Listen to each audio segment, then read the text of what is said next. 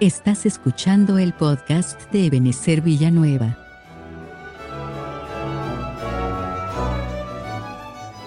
Hoy les presentamos el tema titulado Defectos de fábrica. En la voz del pastor Juan Vázquez, desde la Iglesia de Cristo Ebenezer Villanueva, de Ministerios Ebenezer.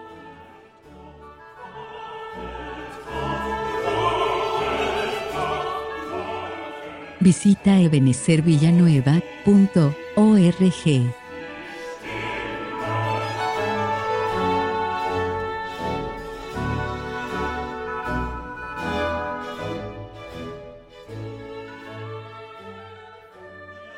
de los defectos de fábrica.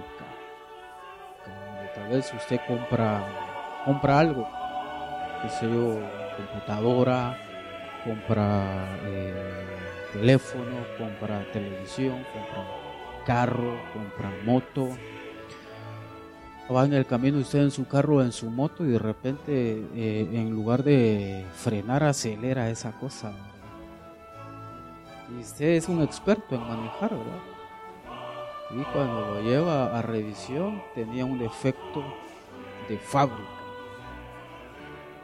El asunto es que en un sentido espiritual, hermanos, a veces eh, el cristiano, no a veces, sino que siempre, todos, todos los seres humanos, eh, traemos defectos de fábrica. Hay problemas con los cuales hemos tenido que batallar, hemos tenido que luchar. Y empezamos a buscar nuestra liberación y que el Señor haga algo con nosotros y a veces no encontramos explicación de por qué nos pasa lo que nos pasa o por qué somos como somos o por qué hacemos lo que hacemos y, empezamos a investigar, ¿verdad? Hay algunos hermanos que incluso le preguntan al papá o a la mamá qué me pasó a mí porque no encuentran alguna explicación de la situación que están viviendo o que son y que entonces la única explicación es que es un defecto de fábrica. Sea, ya desde que estaba en el vientre, allí empezó el problema. Y que entonces eh, con el tiempo se van manifestando los problemas. Y Dios que es misericordioso también con el tiempo los va solucionando. Pero a veces como que como que hay algunas situaciones, hermano bendito, de que no hay modo que se corrijan, no hay modo que se solucione. La explicación es que, que es un defecto de fábrica, en un sentido espiritual. Cuando vemos en la Biblia encontramos a muchos personajes que venían defectuosos desde el nacimiento. Yo estoy hablando en un sentido espiritual. Ven, hermanos sea ya sea defectos en el espíritu o ya sea defectos en el alma. No me estoy refiriendo a, otro tipo de aspectos, sino que son más que todo espirituales que afectan el espíritu o el alma de la persona y que viene la persona y con el tiempo se le empiezan a manifestar y lo que tiene que hacer es combatirlo y buscar su liberación. Y entonces en la Biblia encontramos gente que, que traían defectos de fábrica y pues el Señor hizo la obra, ¿verdad? Y entonces eso nos enseña, hermano, que el Señor quiere sanarnos a cada uno de nosotros. El Señor quiere ir hasta tu pasado, oiga lo que le estoy diciendo, el Señor quiere ir hasta tu pasado y hacer esa sanidad en aquel tiempo pasado para que ahora tú estés bien. Para que entonces logremos alcanzar o logres alcanzar, hermano, hermana, la liberación que tanto has buscado o la liberación que tanto necesitas.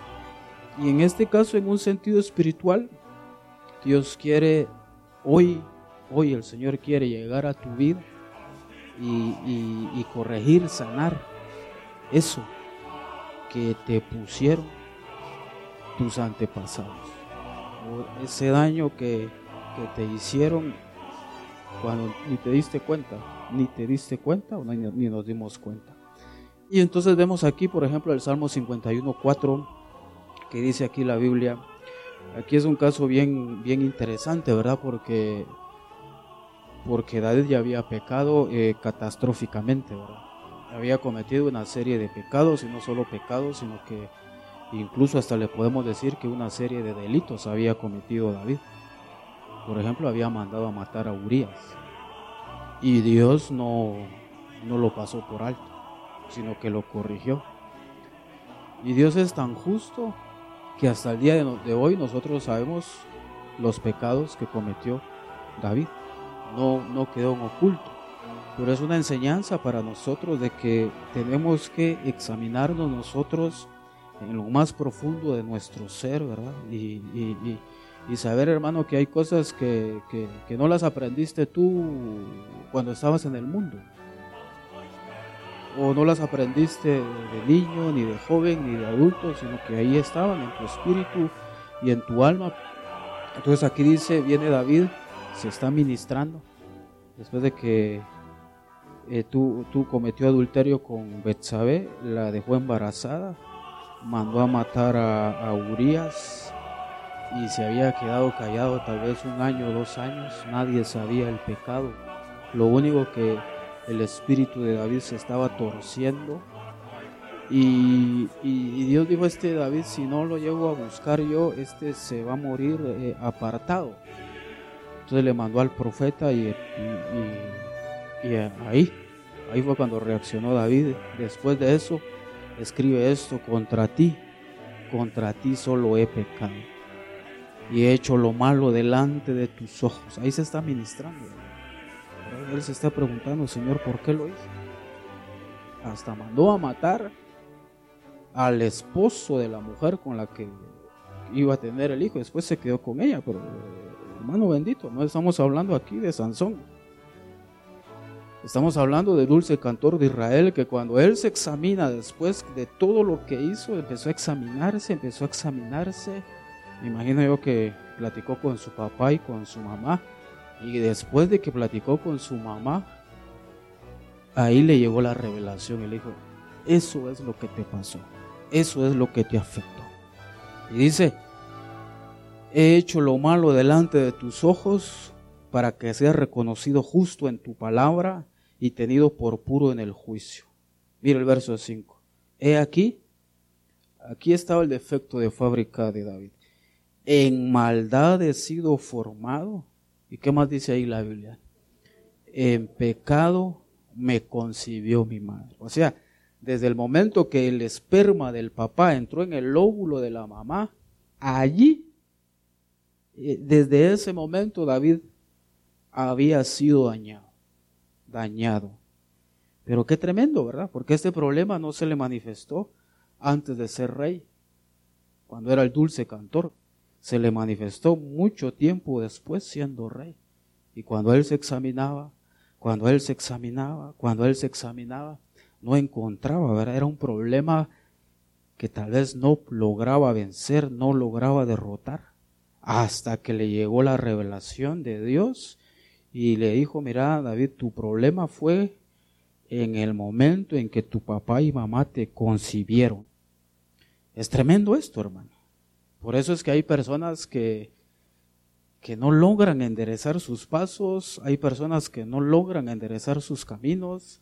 Si hablamos de hombres, en base a este ejemplo de David, hay hombres que no dejan de cometer adulterio o fornicación y hay mujeres que tampoco dejan de hacerlo porque fueron dañados. Algunos pues lo aprendieron cuando ya eran ya de grandes lo aprendieron, ¿verdad? Pero otros no. David no. Y cuando llegó el cuando se le activó el problema, lo casi lo destruye. Y el problema había sido desde que él estaba en el vientre, antes de que estuviera en el vientre, ya iba, ya casi entrando el esperma al óvulo y ya estaba dañado. Y hay gente entonces que, que así les ha tocado vivir con problemas que a veces los dominan, los vencen, los derrotan y ellos no saben por qué. Hay algunos problemas que el Señor nos da la solución de alguna manera rápida, pero hay otras que no, hermano. Otras que hay que estar batallando por años no un año, sino que cinco años, diez años, quince años, veinte años, no sé cuánto tiempo más. Pero lo que sí es cierto es que el Señor da la victoria, el Señor quiere darte la victoria. Por aquí encontramos el caso de David. Se estaba ministrando. Qué vergüenza, hermano. Para, pues yo, yo, yo sí me he ministrado muchas veces, pero qué vergüenza llegar con alguien y contarle las cosas que uno ha hecho. Eso hizo David. Se estaba ministrando y Dios le dio la victoria. ¿De qué manera entonces Dios puede solucionar situaciones que tiene el cristiano, que tiene la persona que no logra vencer? Ministrándose, llegar delante del que te va a ministrar y decirle, mira hermano, este, yo tengo tal problema. Porque la administración no es llegar y decirlo, no, la administración es un proceso de liberación, liberación, hasta que llega la victoria completa y absoluta. El Señor fue tan bueno porque de, del aquí David había mandado, en el contexto, ahora había mandado matar a Urias, esposo de Betsabe. ¿Y quién era la mamá de, de, de Salomón? Betsabe. ¿Cómo dijo Dios que se tenía que llamar Salomón su nombre que Dios le puso? No el que le puso David, el que Dios le puso. Gedidías. Significa el amado de Jehová. Dios llegó cuando Dios vio que David se desesperó y empezó a buscar su liberación a como diera lugar, Dios lo liberó. Entonces nosotros tenemos que ser igual, hermano no acostumbrarnos a esos defectos. Hay gente que se acostumbra a los defectos espirituales. Se acomoda y dicen, así soy yo. Pero no, Dios no quiere eso. Dios quiere sanarte, hermano, desde tus orígenes, desde tus orígenes, hermano, porque Dios puede hacerlo, nosotros no podemos. Dios sí puede hacerlo. Aquí David se estaba ministrando y Dios llegó a su pasado. Y Dios hizo la obra, llevó el perdón, la liberación, la restauración, de tal manera que después lo recompensó. Le dio un hijo que Dios mismo le puso de nombre Gedidías, el amado de Jehová. Porque el otro hijo se murió. Pero Dios, como dice en el Nuevo Testamento, pero Dios que es misericordioso, lo llegó a rescatar. Si tú y yo estamos hoy aquí, hermano, es porque, porque Dios te ama. Dios te ama, hermano. Por eso el salmo, el salmo dice, ¿verdad? Que es el hombre para que de él te acuerdes y el hijo del hombre para que lo visites, hermano. ¿Qué, qué es usted? Pues, hermano. Dios tiene un trato especial con cada uno. Solo, solo busquemos nuestra liberación. Solo busquemos, hermano, que el Señor haga esa obra para liberarnos de esas cosas que, la, que, ya son parte de nosotros. Por ejemplo, el carácter, tu carácter, te lo formaron tus papás. Si tienes un buen carácter, si tienes un mal carácter, pero fueron tus papás. Entonces ahora hay que llegar delante de Dios y decirle, Señor, yo no quiero este carácter y orar delante de Dios e incluso decirle, Señor, tú has visto, Señor, tú has visto y tú sabes que yo no puedo. Y entonces el Señor se va a apiadar una vez más de tu vida y te va a cambiar. Dios hizo la obra porque después vimos que Betsabé fue perdonada, fue redimida, David fue perdonado, fue redimido y Dios les dio a un hijo que Dios mismo le puso nombre, Gedidías. Por eso, hermanos, si, ¿Cuántos todavía quieren, piensan tener hijos? Levanten su mano. Pide el nombre a Dios para tus hijos. Deberías de suplicarle a Dios que sea Él el que le ponga el nombre a tus hijos. Dios redimió a David y lo perdona. Dios te puede perdonar, hermano. Incluso si hay alguien que está en esta situación de David, confiesa tu pecado. Dios te va a perdonar, Dios te va a liberar, Dios te va a dar la victoria para que lo dejes de hacer.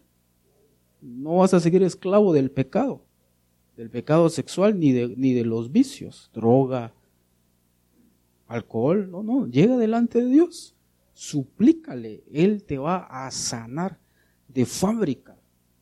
te va a hacer nuevo, como dice Jeremías, ¿verdad? Que Él va a hacer contigo algo mejor de lo que tú eres. Solo suplícale al Señor, solo suplícale, suplícale, suplícale. Él ya oyó tu oración, Él conoce tu necesidad, ¿verdad? Aquí vemos el problema. Entrando a, a donde estaba ahí el óvulo, ahí empezó el problema. Y no solo eso, mientras David estaba en el vientre, parece que estuvo recibiendo malas ministraciones en el vientre, porque dice aquí, en maldad he sido formado. Tremendo eso. No es como algunas hermanas que son cristianas y, tienen el bebé en la iglesia y buscan a Dios, aman a Dios, siente la presencia de Dios y hasta el bebé que está adentro también está sintiendo la presencia de Dios. David no. David lo llevaban a bailar a saber a dónde llevaban a, ahí, en lugares de pecado, ahí estaba David. Por eso dice, en maldad he sido formado. Y entonces aquí vemos otro caso. La mujer era gentil, Ciro Fenicia de nacimiento, y le rogaba que echara fuera de su hija al demonio. ¿Cuál era el defecto de nacimiento de esta mujer? Que era Fenicia. ¿Y quiénes eran los sirofenicios? Eran cananeos y usted sabe, Cam hizo algo malo en relación a su papá y vino Noé maldijo a su nieto. Y esa maldición, oiga mi hermano, esa maldición empezó a descender, a descender, a descender, hasta el punto de que esta mujer estaba, era una mujer bajo maldición. Pero esta mujer sirofenicia, ¿qué había hecho, hermano? ¿Qué había hecho ella para ser cananea? Nada. ¿Quién había cometido el error? Un montón de generaciones atrás. Cam había cometido el error y a ella le cayó el problema. Así hay hermanos, que el, los, el papá o la mamá eran terribles y afectaron a los hijos, o los abuelos, o los bisabuelos o los tatarabuelos. ¿Qué hicieron? Y ahora nos toca a nosotros, hermano, batallar y luchar con cosas que no hicimos nosotros, que hicieron nuestros antepasados, pero que Dios quiere liberarnos. Y Dios puede liberarnos. Y Dios nos está liberando ya de eso. Solo a veces hay algunas áreas que como que no quieran rendirse, pero Dios te va a dar la victoria. Ahora, aquí es bien interesante porque el defecto, digámoslo así, estaba en ella y quién estaba metido en tremendo problema.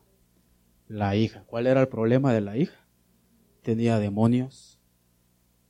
Pero el problema no era de la hija. O la puerta, quien había abierto la puerta no era la hija o el hijo, sino que el problema había sido, en este caso, el la mamá o el papá. Pero quien resultó afectado, dañado, fue alguno de los hijos. Y Dios puede hacer la obra. Esto es hermoso porque no fue la hija la que fue a pedir al Señor que la liberara, fue la mamá y el Señor la liberó.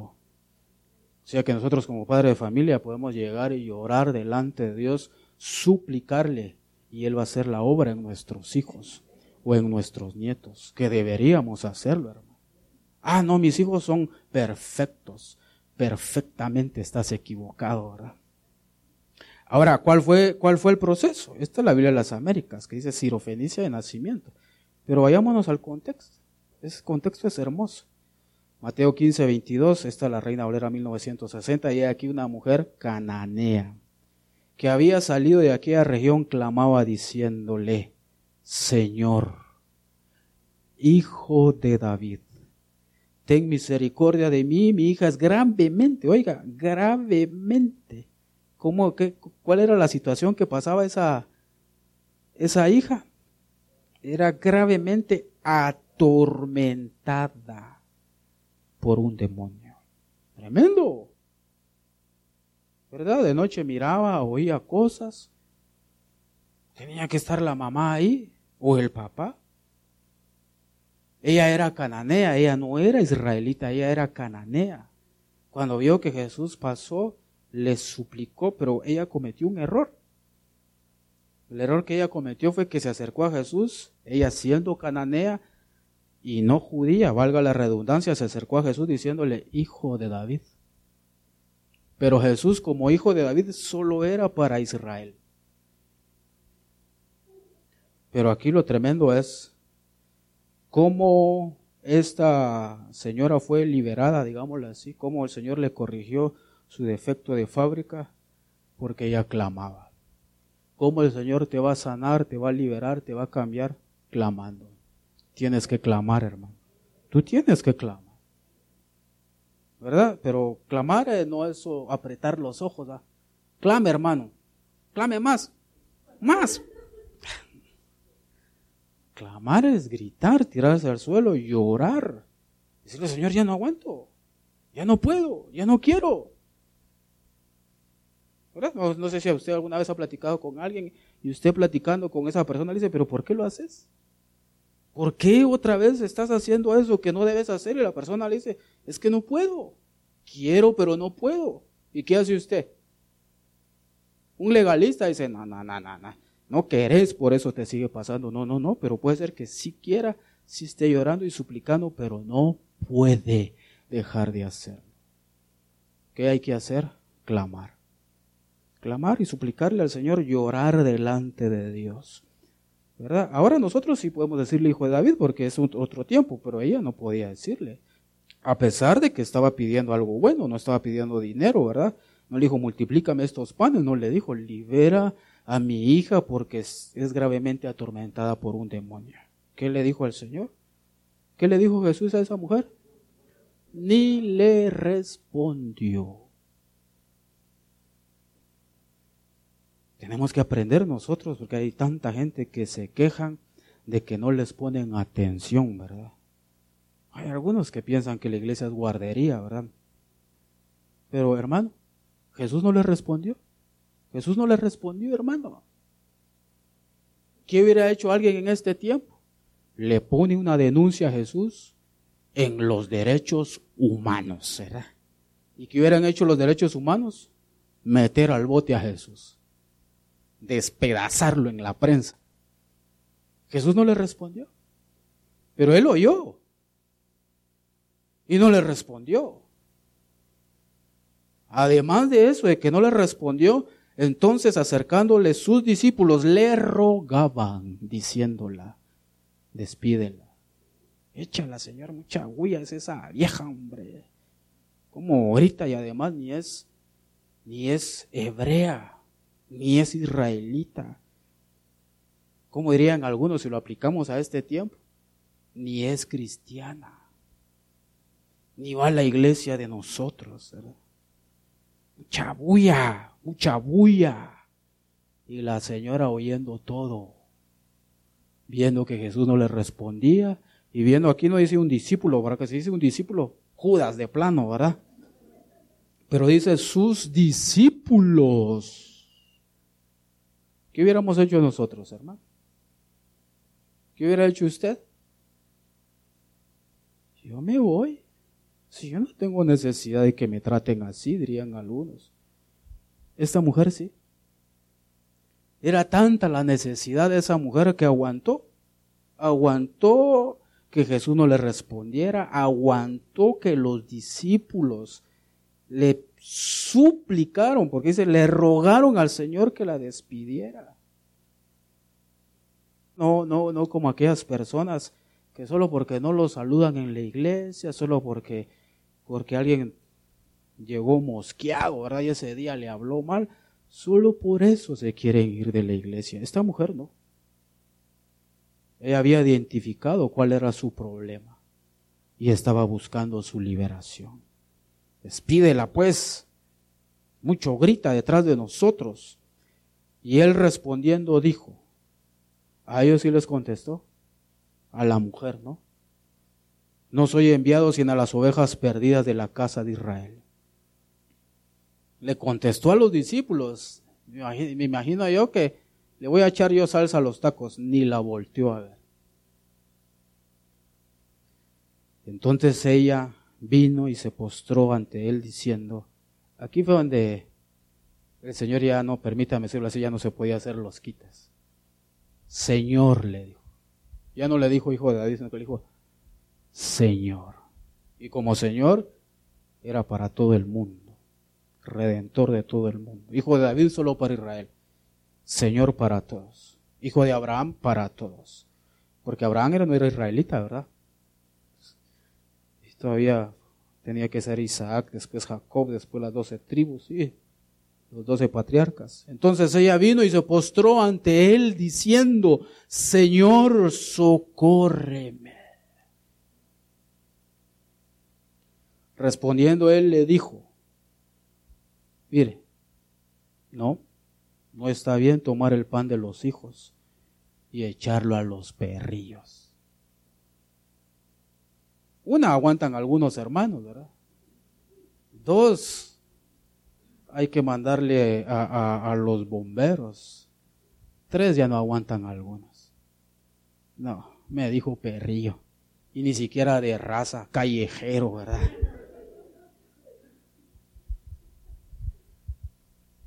Otro hubiera sido, se da la vuelta. Se da la vuelta. Alguien más, alguien hipersensible como la gente de este tiempo, se da la vuelta y se van echando pestes. Pero ella no. Ella dijo, no, sí señor, tú tienes toda la razón.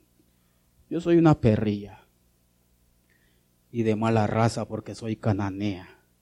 Pero aún los perrillos comen de las migajas que caen de la mesa de sus amos. Hasta ahí le respondió Jesús. Entonces respondiendo le dijo, Jesús le dijo, yo me imagino que el Señor se agarró la cabeza y ah, mujer, le dijo, grande es tu fe, que se haga contigo como quieres. Y su hija fue sanada desde aquella hora. Dele un aplauso al Señor, hermano.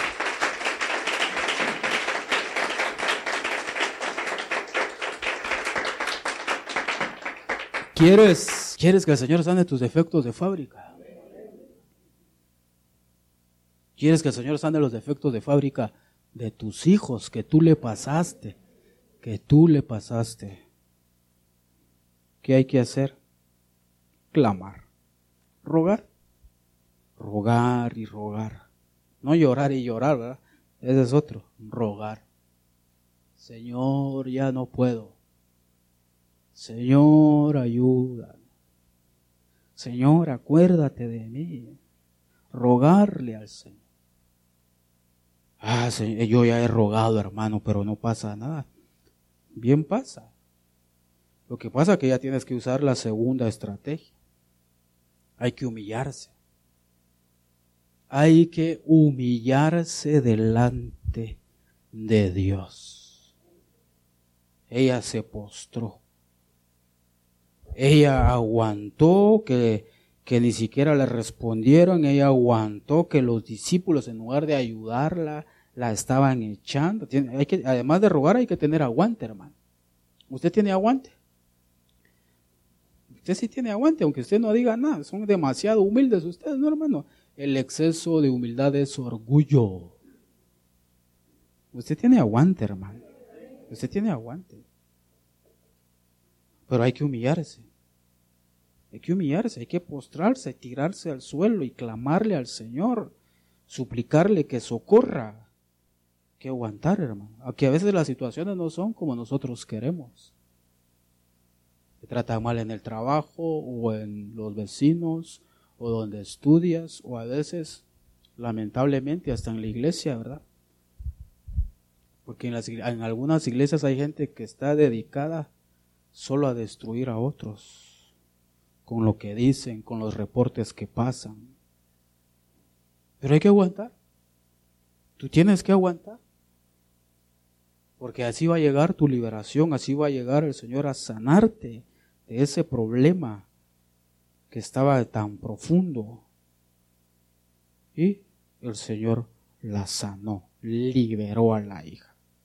Veamos otro ejemplo. Al pasar Jesús vio a un hombre. ¿Cómo era ese hombre? Ciego. ¿Dónde se quedó ciego? No, no se quedó, no se quedó ciego en ningún lugar. Nació ciego. ¿Desde dónde venía el problema de esta persona? de nacimiento. Ese es el verso 1. En el verso 2 los discípulos le dicen, Señor, ¿quién pecó? ¿Él o sus padres para que naciera ciego? ¿Y qué le respondió Jesús? No pecó él ni sus padres, sino para que las obras de Dios se manifiesten en él. Ahora, esto es hermoso, hermano. ¿Sabe por qué? Porque cada gran problema que nosotros tenemos, el Señor quiere hacer una obra extraordinaria en tu vida. No te quejes, ¿por qué? ¿Por qué solo yo tengo este problema? ¿Por qué solo a mí y fulano no? Porque en ti Dios quiere manifestar sus obras. En el otro no, porque no tiene ese problema. En ti sí, porque lo tienes. Y entonces, si es un gran problema, el Señor va a hacer un gran milagro. O sea que este, este nació ciego solo para que se manifestara el poder de Dios. ¿Verdad? Alguien dirá, ¿por qué solo yo soy feo de mi familia? Dirá alguien, ¿verdad? Pues porque el Señor quiere hacer algo milagroso contigo. ¿Por qué solo yo soy así de mi familia? Dice alguien. Porque Dios quiere hacer cosas buenas y grandes contigo. Solo busca tu liberación. ¿Por qué solo yo estoy así, metido en estos grandes problemas? Dirá alguien, porque Dios te quiere sacar con una gran ayuda. Por eso, por eso, por eso, solo busca tu liberación. Solo busca a Jesús. Solo búscalo y el Señor va a hacer la obra en tu vida. Ahora, ser ciego, usted sabe que ser ciego es un gran problema, hermano. Porque un ciego no sabe a dónde va. Si hay un montón de gente ciega en la vida y no sabe a dónde va. ¿Quién los dirige? Las redes sociales. Y así hay un montón de gente ciegos. algunos los dirige el mundo, algunos los dirige su artista favorita, favorito, a otros los noticieros y a otro nadie, hermano. Se le mira la cara de boxeador, ¿verdad? Tremendos golpes por todos lados. Ser ciego es complicado, porque los ciegos caen en hoyos. Los ciegos no se pueden valer, eh, estoy hablando en un sentido espiritual, ¿verdad? alguien que no tiene la vista no se puede valer por él mismo. Necesita siempre de la ayuda de otros. Y así hay gente que en un sentido espiritual no se pueden valer por, e, por, ellos mismos, siempre quieren que otros los vayan a buscar, siempre quieren que otros oren por ellos, siempre. Pero eso de estar ciego es complicado. El coro favorito de este ciego era y tropecé de nuevo con la misma piedra. Otra vez el mismo error vos. Otra vez te dejé de ver cinco años y otra vez cometiste el mismo error. Es ciego. Necesita que el Señor lo sane. Viene ciego de nacimiento, pero el Señor lo puede sanar. Lo puede sanar. ¿O no ha visto personas que caen y caen y caen y caen en los mismos problemas? La mujer samaritana, por ejemplo hasta que el Señor le sanó, le corrigió el defecto de fábrica. Ahora mire este, ese es el verso 1, mire el verso 6. Dicho esto, después de que Jesús dijo esto, ¿eh? dijo otras cosas, dijo esto, escupió en tierra e hizo lodo con la saliva y untó con el lodo los ojos del ciego. ¿Ya se imaginó usted esa escena? Escupe el Señor, se agachó, agarró eso el lodo y se lo puso en los ojos. ¿Qué hubiera dicho alguien en ese tiempo? Ah, con saliva, sí, no, Señor. No, no, no, saliva. Solo di la palabra, le hubiera dicho alguien, mira. Saliva, no. Y con lodo, no, no. Si yo soy refinado, dice la gente ahora, como nada más, hay mejores ríos allá en, en Siria, dijo. Pero me quieren llevar a Matitlánic, dice, ¿verdad? No, no, no. Yo no, Señor, diría alguien, ¿verdad? Pero cuando alguien está necesitado, lo que quiera, Señor. Si quieres te paras en mí, si quieres me das patadas, lo que sea, Señor, haz conmigo lo que sea, pero sáname. Lo que quieras, Señor, lo que quieras, lo que quieras, pero libérame, libérame, sáname, devuélveme la vista, o dame la vista, porque ese ni siquiera había que devolverse. Dame la vista, Señor, no importa si escupes, no importa. Ahora óigame. Eh, no le puso pretextos a Dios. Lo que quieras hacer conmigo, hazlo. Si escupes, si me echas lodo, si me echas agua, lo que sea. Pero no solo eso. Le dijo, ve a lavarte en el estanque de Siloé, que traducido es enviado. Ah, y todavía con eso, ¿verdad? Hay algunos, y todavía con eso, pero si tan hombre es él, como tan hombre soy yo, humano es él, humano yo, todavía quieres que vaya y que me someta a hombres, porque aquí nos está hablando de, apóstoles, y no solo de apóstoles, sino que también de profetas, evangelistas, pastores y maestros que son enviados. No, dicen algunos, no, no, si solito yo puedo doblar mis rodillas en mi casa. Sí, también los de la competencia las doblan, ¿verdad? Y no pasa nada. Pero si quieres que el Señor te sane, te libere de esas cosas que no sabes por qué te pasan, tienes que someterte bajo la autoridad de un enviado, de un ministro de Dios.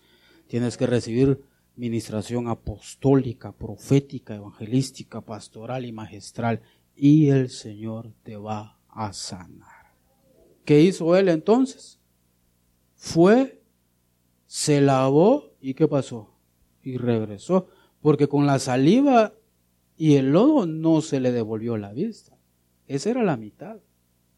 La otra mitad era reconocer autoridad, someterse bajo la autoridad, recibir la administración de los cinco ministerios. Esa era la otra mitad. Y como él hizo caso, el Señor le sanó. Mire lo que dice el verso 32. Desde el principio jamás, oiga, jamás se ha oído decir que alguien abriera los ojos a un ciego de nacimiento. Jamás. Dios va a hacer milagros extraordinarios en tu vida. ¿Qué es lo que tienes que hacer? Sométete bajo la autoridad de Dios. Lávate y obedécele al Señor. ¿Verdad? No, no como comer arroz, como hemos hablado, ¿verdad? De los niños. Les echan arvejas en el arroz y se tardan media hora en sacar todas las rueditas, ¿verdad? Y después se comen el arroz. Así hacen algunos hermanos con la palabra de Dios. Esto no. Esto tampoco. Esto tampoco. Esto tampoco. Esto de que me vas a dar dinero, esto, sí Señor, gloria a Dios, aleluya. Son melindrosos con la palabra de Dios. Pero este no. Fue obediente, se ministró, se lavó, dejó que el Señor hiciera con él lo que él quería y el Señor lo liberó. ¿Quieres que el Señor te libere? Sé obediente. Sométete, ministrate, obedece. Y el Señor va a hacer contigo cosas que jamás se ha oído que alguien haga en otras personas. Mire este otro. Hechos 3.2. Era traído un hombre, ¿cómo era él? ¿Cojo qué? De nacimiento. ¿Desde dónde venía el problema de él? siempre lo tuvo. Siempre tuvo ese problema. ¿Desde cuándo trae ese hermano ese problema? Desde siempre. Siempre ha sido feo, es de nacimiento. Siempre. ¿Y cómo era de pequeño? Igual, hermano. Era. Y de joven, igual. Y de adulto, adulto igual. Y ahora, igual. Siempre ha sido así. ¿Por qué? porque lo trae de nacimiento. Escojo de nacimiento. Hermano bendito. Y ni siquiera lo ayudaban, porque lo ponían a pedir limosna. Tremendo. En lugar de ayudarlo, lo llevaban a pedir limosna. ¿Y qué podía hacer el hermano? ¿Qué podía hacer el cojo? Nada. Si no se moría de hambre. Hay gente que tiene problemas desde pequeños. Desde pequeñitos traían algún problema.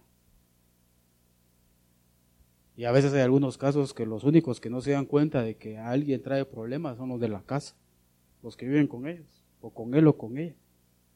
Todos los demás ya se habían dado cuenta, menos los de la casa. Pero el Señor va a hacer milagros, ¿verdad? Para eso estamos aquí, para que el Señor nos libere. Cojo de nacimiento lo ponían a la puerta del templo que se llama, se llama la hermosa, para que pidiera limosna de los que entraban al templo verso 3, 6. Mas Pedro dijo, no tengo plata ni oro, pero lo que tengo te doy. En el nombre de Jesucristo de Nazaret, levántate. ¿Y qué más? Y anda.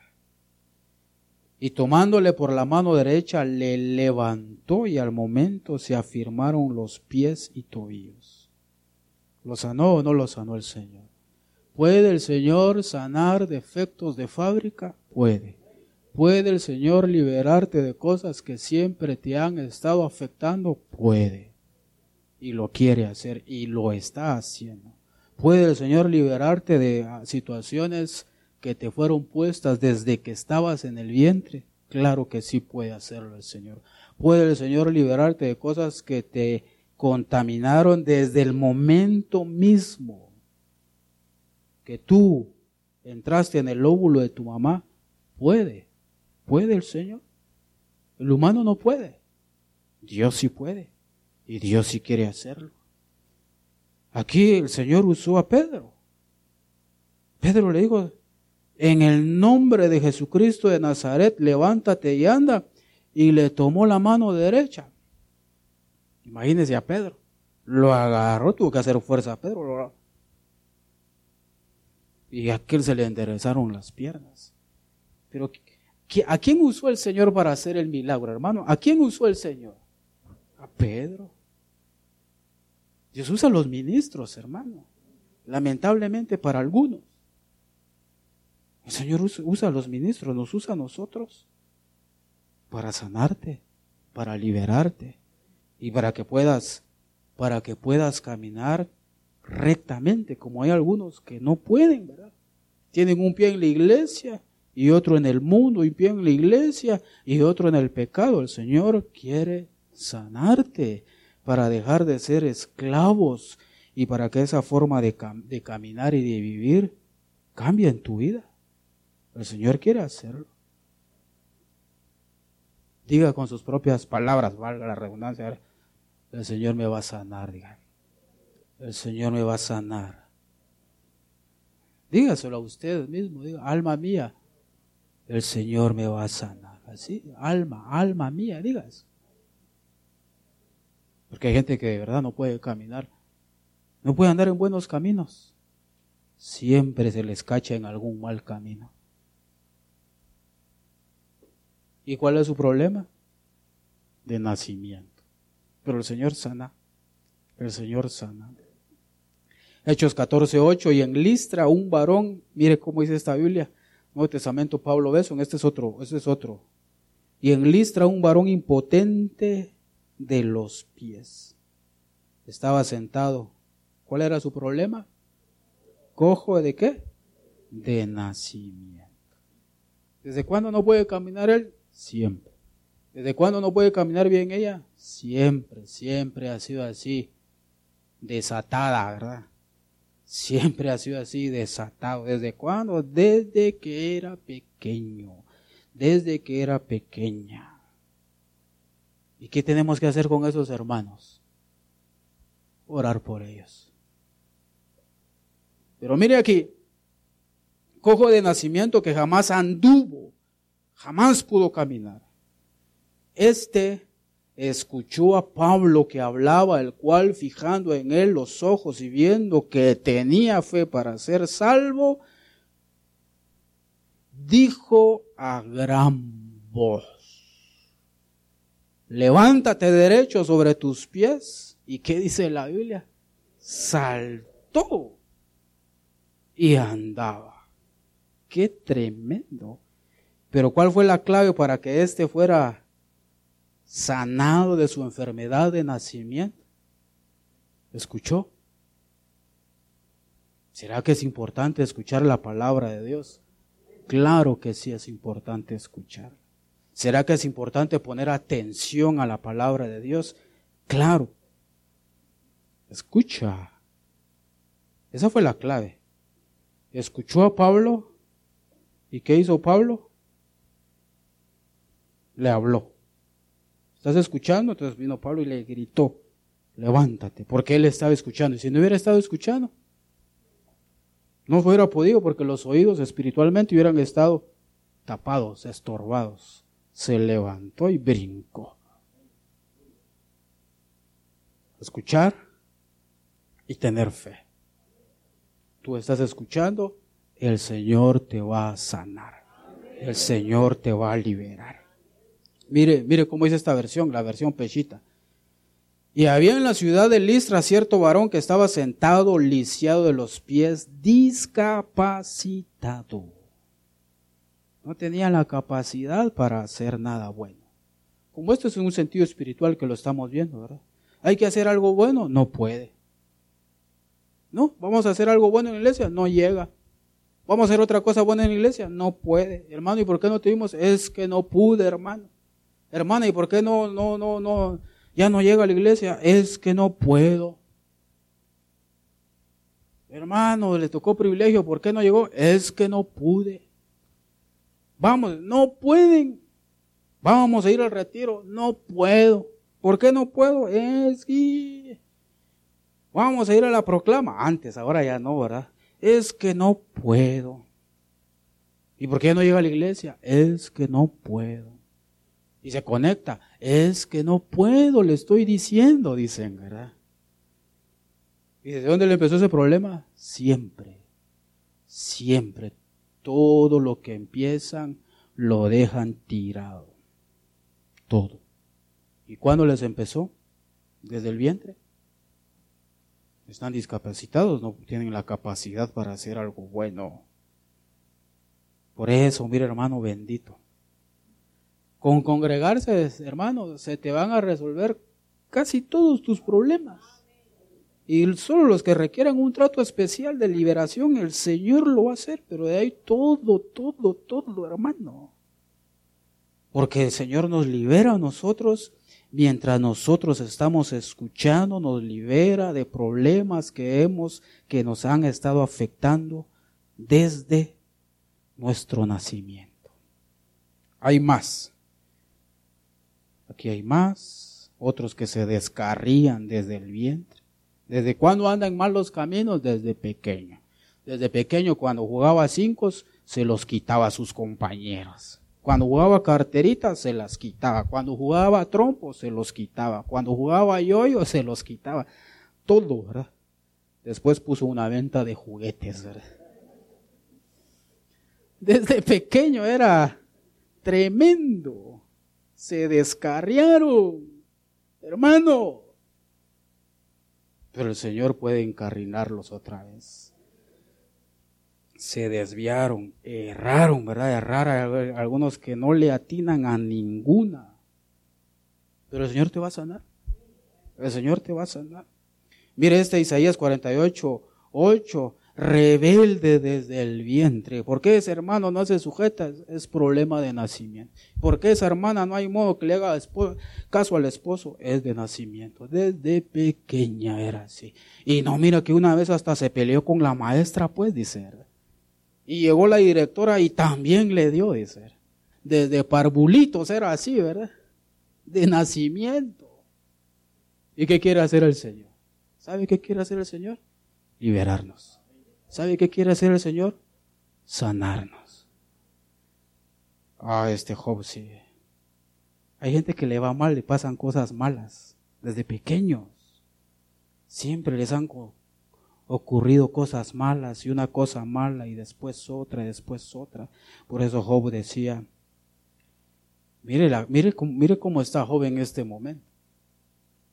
Tal vez está en uno de los, de los momentos más profundos de la depresión, del problema que ha tenido, porque aquí está discutiendo con Dios y le dice a Dios, ¿por qué me sacaste del vientre? Mejor hubiera muerto. Y no, no, no hubieran visto mis ojos. Hubiera sido como que, como que si nunca hubiera sido llevado desde el vientre. Como si nunca hubiera sido.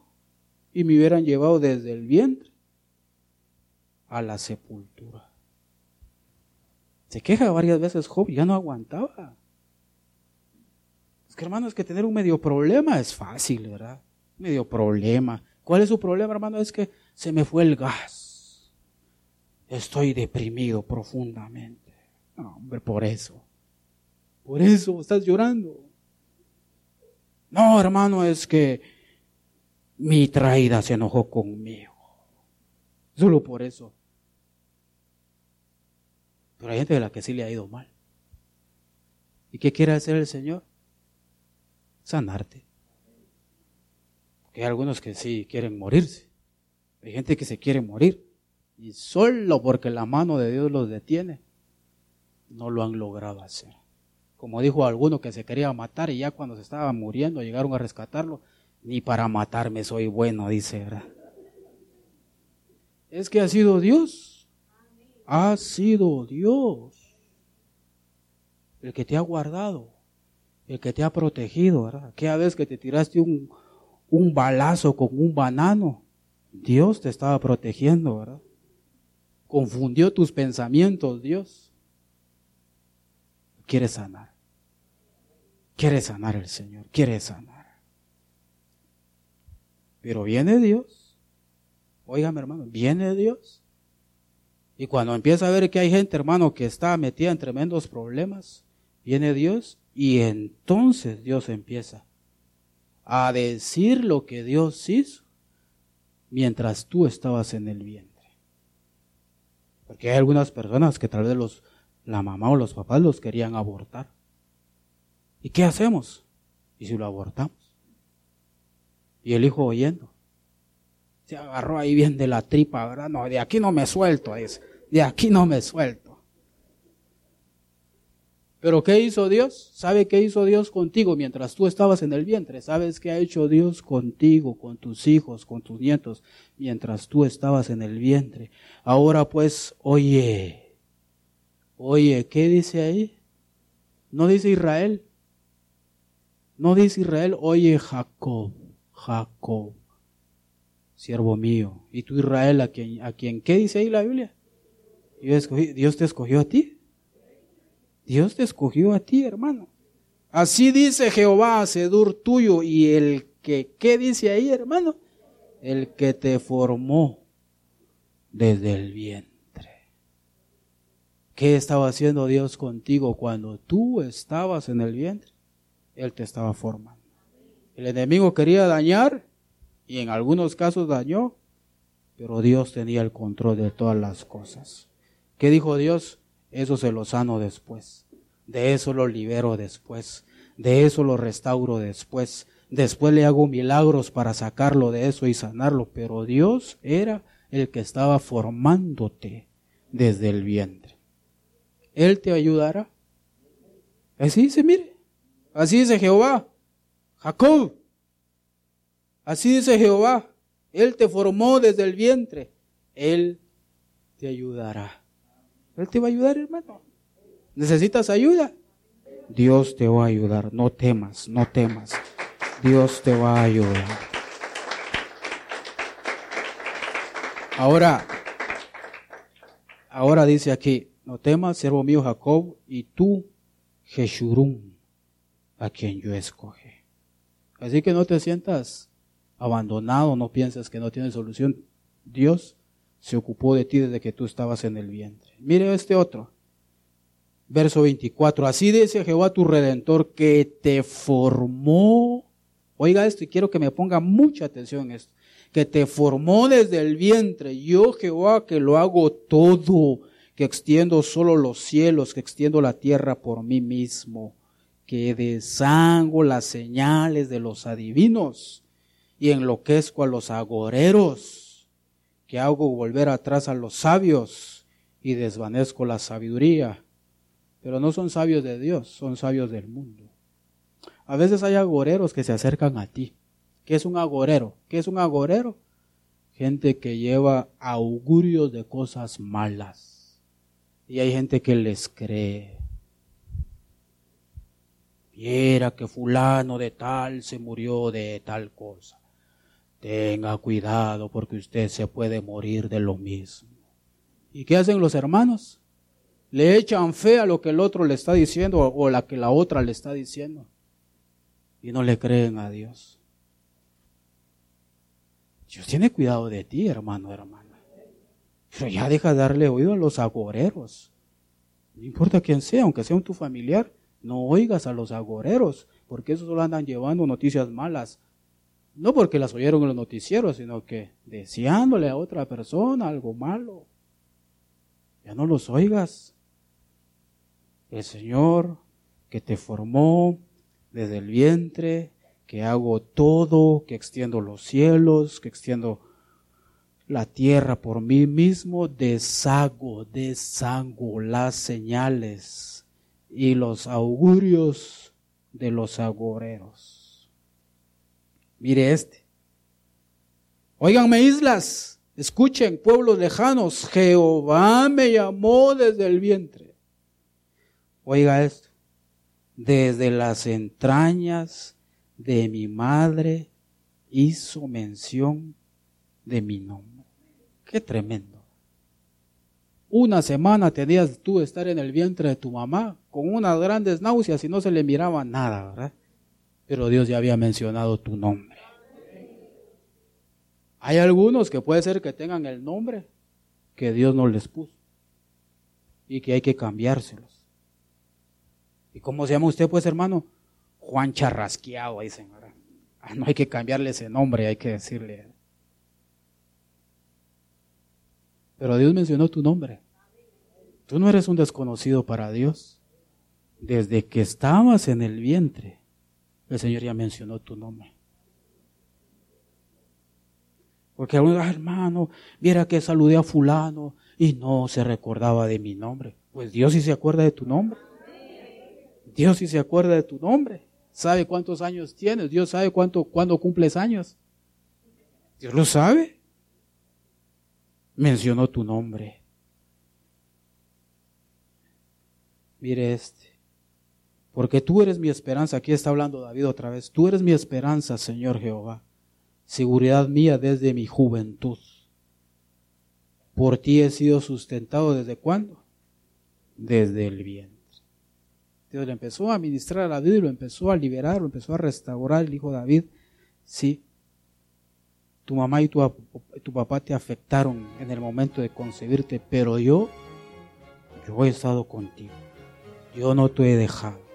Yo no te he abandonado, yo te he sustentado desde que estabas en el vientre de tu mamita. Desde ahí yo te estaba cuidando, yo te estaba protegiendo, yo te estaba defendiendo. De las entrañas de mi madre, tú fuiste el que me sacaste. De ti ha sido siempre mi esperanza. Póngase de pie, hermano.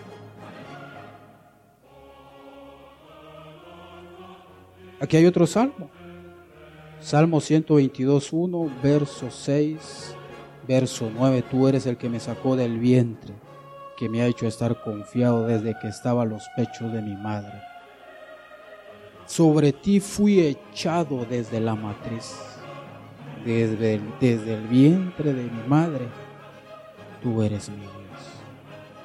Dios ha tenido cuidado de ti desde el vientre y te va a liberar y te va a sanar de problemas que traes desde el bien. Yo quiero invitarte, hermano, a que nos tomemos unos minutos. Esto puede cambiar tu vida, hermano. Te puede dar un, cambio de 180 grados. Lo único que tienes que hacer es clamarle a Dios. Yo te voy a invitar a que levantes tu clamor al Señor y que le digas, Señor. Tú eres mi Dios desde el vientre de mi madre.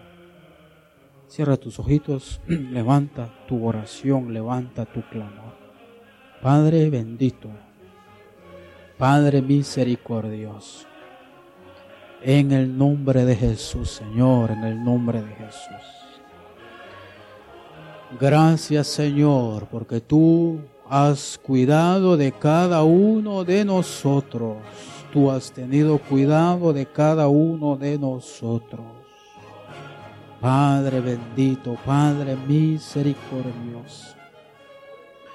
Hoy venimos delante de ti, Señor, delante de ti, pidiéndote, Señor, que hagas que hagas milagros, Señor, haz milagros, haz milagros, Señor, en el nombre poderoso de Jesús.